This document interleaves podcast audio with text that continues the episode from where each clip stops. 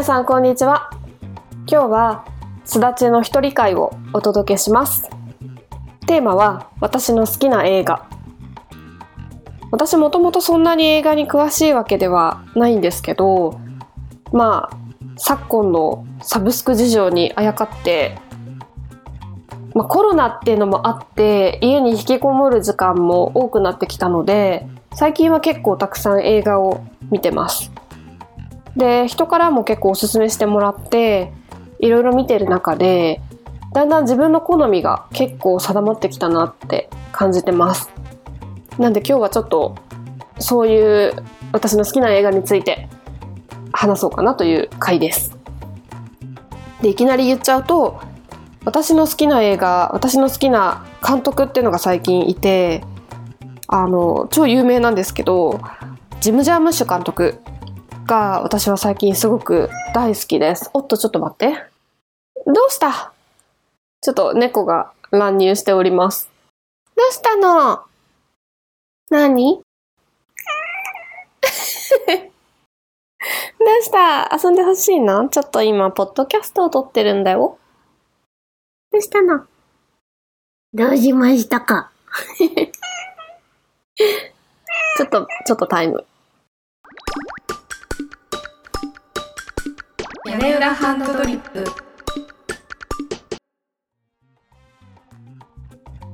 はい。えっと、気を取り直して。ジム・ジャームッシュ監督が最近すごく好きなんです。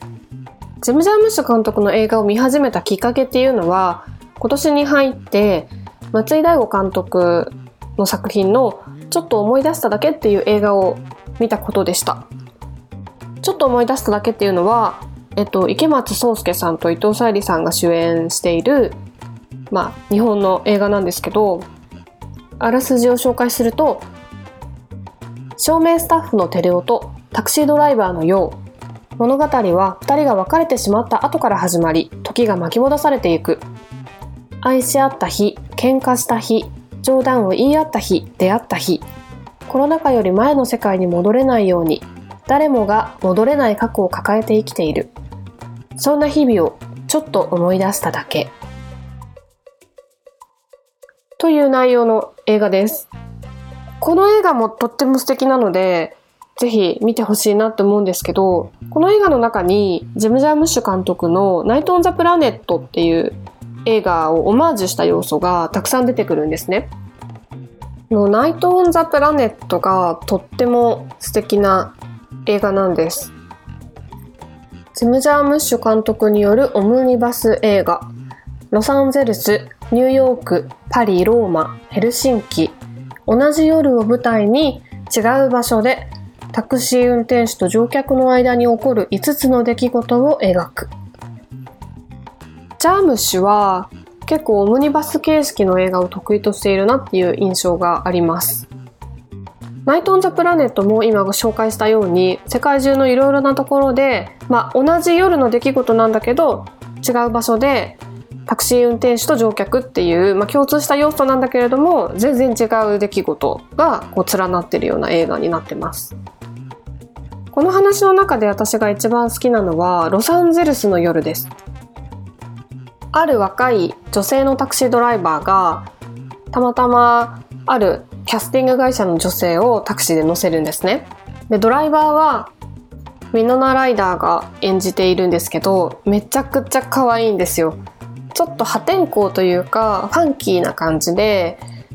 なんだろうちょっとヤンキー味のある女の子なんですけどめちゃくちゃ魅力的でなんかこう自分をしっかり持ってるというかすごく親しみやすさもあるしでもなんかヤンキーっぽいちょっとすれた感じもあるしあと顔が単純にもうウィドナライダーめちゃくちゃ可愛いしっていうのですごく魅力的なんですね。でその魅力に魅了された乗客である女性は、まあ、キャスティング会社の女性なのでウィノナライダー扮するタクシードライバーの女性をスカウトしようとするんですよ。私が手掛けてる映画に出ないみたいな感じで。なんだけどウィノナライダーはあの整備工になるっていう夢を持っていてあっさりとそのスカウトを断るんですね。で、それがすごく素敵だなと思って、なんか女性がタクシードライバーになっている、しかも若い女性が、っていうのもなかなかあまりないことなんじゃないかなと思うんですけど、こう映画に出ないかっていう甘い誘いを整備工になりたいっていう夢を優先してちゃんと自分の考えをしっかり持って明確に迷いなく断るっていうのがすごくかっこよくてそのウィノナライダー、まあ、そのタクシードライバーの女の子にめちゃくちゃ心惹かれる。そんなお話になってます。なんか自分の夢は自分の夢。そういう甘い言葉とかに惑わされずにまっすぐ自分の信じた道を突き進むのがいいんだよって言ってもらえてるような感じ。なんかねすごく素敵な話だなって。若い女の子にすごく勇気をくれるようなそんな話だなっていうふうに思いましたで他の話もすごく素敵なんですけど私はダントツでこのロサンゼルスの夜ウィノナライダーが演じるこの話が大好きですナイト・オン・ザ・プラネット、まあ、見る人によって多分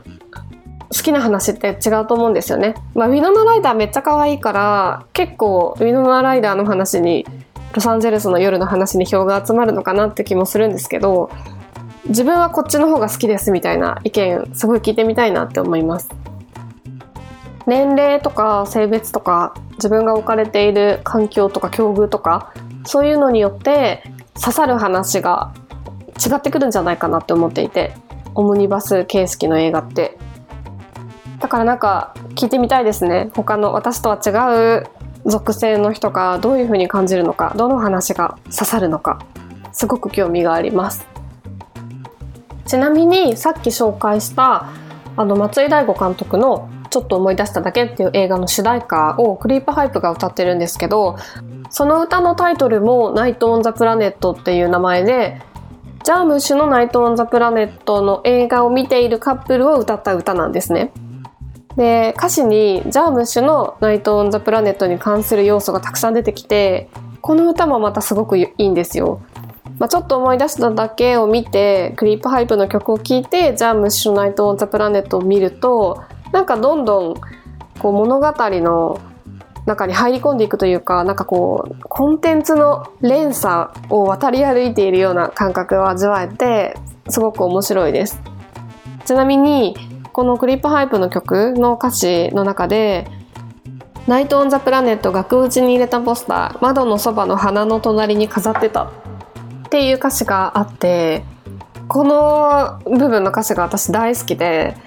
ちょっと真似して「ナイト・オン・ザ・プラネット」のポスターを額縁に入れて窓のそばに飾りたい衝動に駆られてます。でジャームッシュ監督の別の映画で私が大好きなのが「ミステリー・トレイン」っていう1989年公開の映画です。この映画は、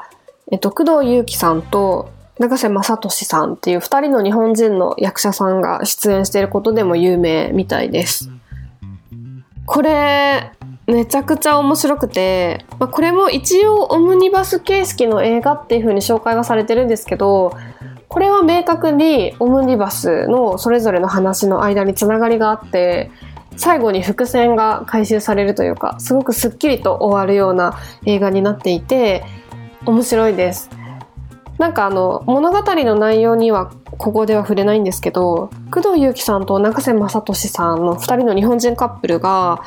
ものすごくいい味を出してるんですよ。この日本人カップルはエルビス・プレスリーが大好きで、で、エルビスの聖地巡礼みたいな形でアメリカのメンフィスっていう街に来て旅行を楽しんでるんですね。で、その裏で、その日本人カップルとは関係のないところでアメリカの地元の人たちがいろいろな事件を起こしていくっていう話になってるんですけど、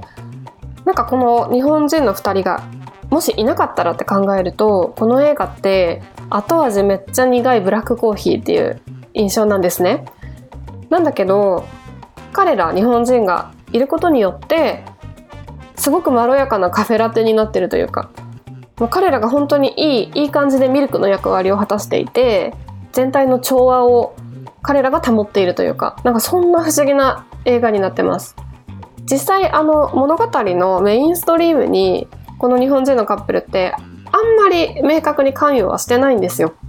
だけど、絶対に必要なんですよ、この二人。この映画にとって。そこがめちゃくちゃ面白くて、めちゃくちゃうまい演出だなって私は思って、その日本人二人を見るためだけに何度も見返したくなるような、そんな映画です。これ、本当おすすめなので、ぜひ、見たことない方は見てみてください。あの、長瀬正敏さんは、ジャーム氏の最近の映画にも出演していて、えっと、2016年公開のパターソンっていう映画なんですけど、まあ、橋役ではあるものの、このパターソンっていう映画の中で永瀬正敏さんまためちゃくちゃいいあの味わいを出してるのでこれもぜひ見てみてほしいなって思います。パターソンはすごく淡々としていて一定のリズムで刻まれるそんな不思議な雰囲気の映画です。ある意味ジャームッシュっぽいのかなっていう気もします。結構テイスト違うなっていう気もするんですけどでもやっぱり他の映画を見ていて共通する要素があるなって感じました。この映画の中では、あポエム？詩っていうのがすごく重要な要素になってるんですけど、主人公の男性が詩人で詩を書くことによってもう自分の世界を内に内に内向的に築いていく男性として描かれてますで一方で彼の妻はとても好奇心が旺盛でそれを素直にピュアに外向きに発揮していってどんどん自分の世界を広げていく女性っていう風に描かれていてその2人の対比がすごく面白いです。こうベクトルが夫婦だけどエネルギーの発散するベクトルが内向きなのか外向きなのかって違うんだなっていうそんな、まあ、違うベクトルを持ってる2人だけれども夫婦として一緒に関係性を築いていってるんだなっていうそういう人間模様もあのとても面白いです。ジャームッシュの映画ってどれも結構シュールでとても分かりにくい難解な作品が多いなっていう感想を私は持ってます。人によってはちょっと何が何だかよくわからない全然面白くないって感じる人ももしかしたらいるかもしれない、まあ、人によって解釈が結構分かれるって言った方が適切なのかな。こう一つの正解がないというか本当に分かりやすいストーリーラインがないというかさっき紹介したミステリートレインなんかは比較的分かりやすいんですけどそれでもちょっとちょっと難解な部分があったりするそんな映画なんですね。ただ何回か見直したりとか見終わって少し時間が経ってから思い返してみたりするとこうじわじわとあこういうことが言いたいんだろうなとかリアルタイムで見てた時には気づかなかったような解釈が自分の中で生まれていたりとかそういう不思議な体験ができるのが彼の映画の魅力なんじゃないかなって私は思っています。なんだろう、スルメみたいな感じ？噛めば噛むほど味が出る。だからこそ印象に残るし忘れられない映画だしもう一回見たいと思う映画って感じですかね。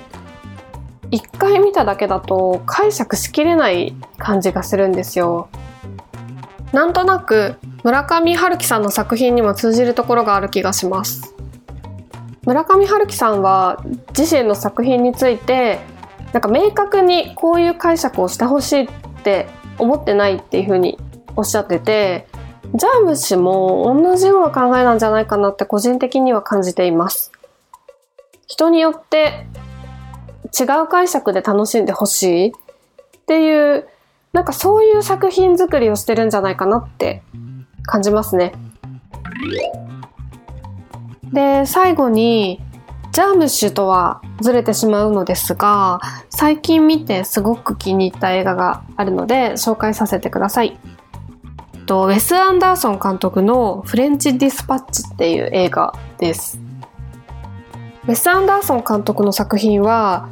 一人暮らしの窓からっていうポッドキャストのパーソナリティのゆいさんにおすすめしてもらって何作か見てたんですけどこのフレンチディスパッチは私の中でダントツでお気に入りの映画に踊り出ました。一人暮らしの窓からでゆいさんも言ってたんですけどウェス・アンダーソン監督の作品ってものすごく色彩が豊かで表現力がものすごく華やかなんですよね。蜷川美香さんの作品のような雰囲気というかとても絵になるあの画面作りをしているなって感じますね。あらすじを紹介します。物語の舞台は20世紀フランスの架空の街にあるフレンチディスパッチ紙の編集部。米国新聞社の支社が発行する雑誌でアメリカ生まれの名物編集長が集めた一癖も二癖もある才能豊かな記者たちが活躍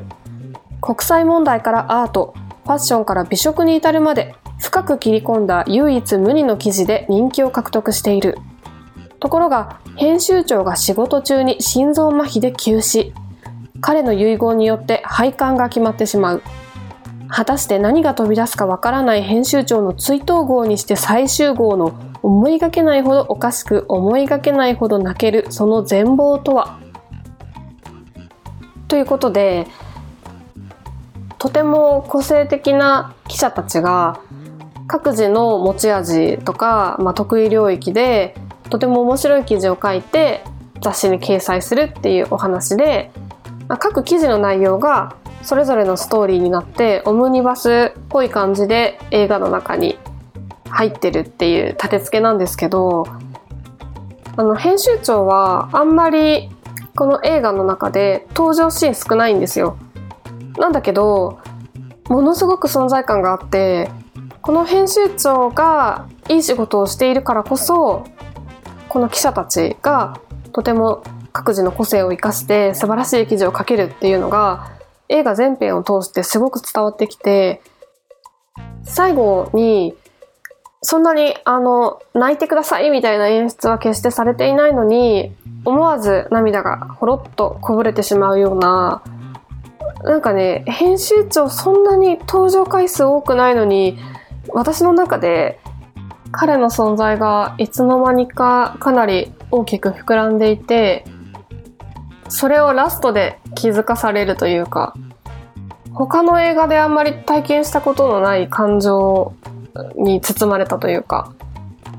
すごくね、不思議な感覚でした。ストーリーもすごく面白いし、それぞれのオムニバスっぽく収録されている各ライターが書いた記事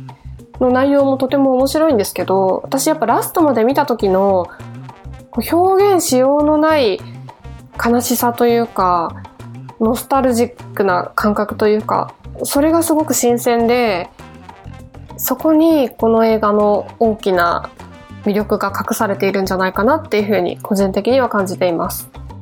これあの、どんぐり FM でも前にかなり激推しされてた映画で、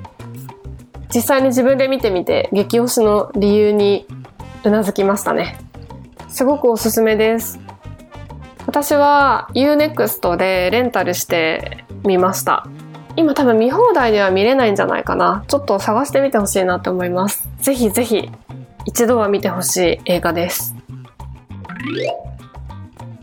というわけで、今回は私の好きな映画、ジャームッシュ監督のナイト・オン・ザ・プラネットとミステリー・トレイン、あとパターソンですね。あとは、ウェス・アンダーソン監督のフレンチディスパッチをご紹介させていただきました。もし興味を持った方がいらっしゃったら、ぜひ一度ごご鑑賞ください。最後に噛んでしまった。関谷さんごめん。ではでは、またね。